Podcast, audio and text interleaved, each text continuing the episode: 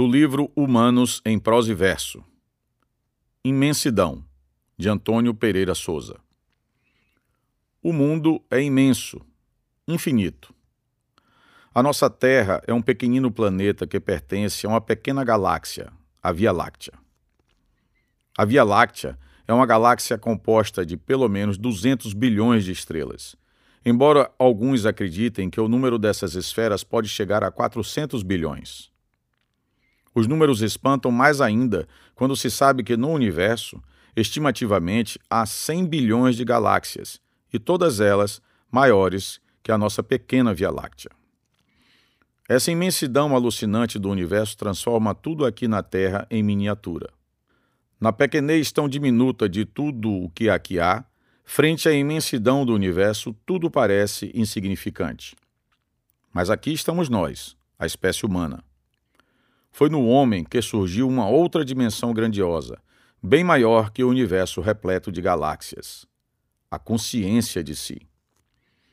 Nós sabemos que vivemos e sabemos que, em nosso entorno, as demais coisas, todas elas, nas suas imensidões infinitas, movimentam-se sem ter conhecimento que elas têm existência. Nós sabemos que existimos. As demais coisas não sabem disso. Toda essa imensidão só existe porque nós existimos. Nós somos a consciência do universo. Grandiosidade maior não há. Sem nós, o vazio absoluto se estabelece. Fundado nessa razão, nossa miniatura é uma condensação do todo. Somos uma síntese da imensidão.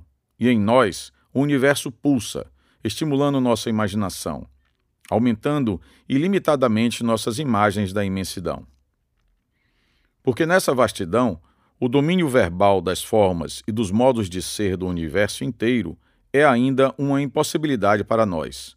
Resta-nos a meditação poética a postular explicações de tudo que há, a partir de nós mesmos, porque, como afirma o pensador e poeta Charles Baudelaire, o destino poético do homem é o de ser espelho da imensidão.